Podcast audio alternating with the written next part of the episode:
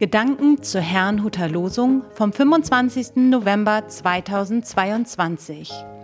Der Losungstext aus Jeremia 31, Vers 35 lautet: Der Herr gibt die Sonne dem Tage zum Licht und bestellt den Mond und die Sterne der Nacht zum Licht.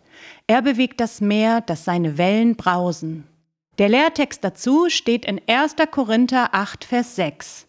Wir haben nur einen Gott, den Vater, von dem alle Dinge sind, und wir zu ihm, und einen Herrn, Jesus Christus, durch den alle Dinge sind und wir durch ihn. Es spricht Pastor Hans-Peter Mumsen.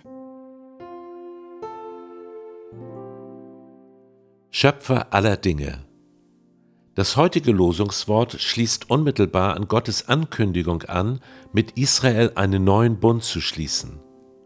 Wie wir aus dem Neuen Testament entnehmen können, ist dieser neue Bund durch Jesus Christus Wirklichkeit geworden und gilt allen, die an ihn glauben. Das Losungswort nun unterstreicht Gottes Allmacht.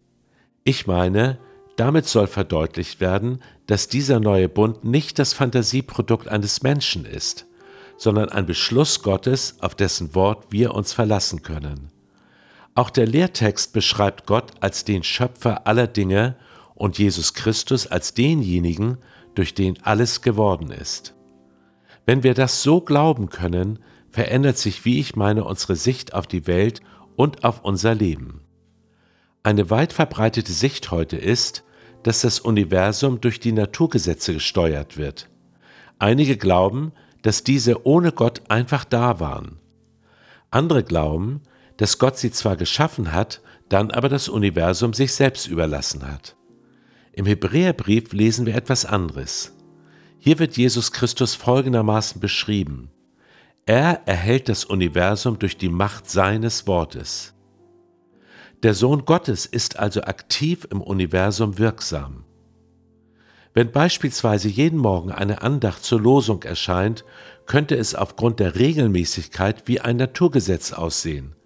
Es ist aber der Entschluss, den meine Frau und ich getroffen haben.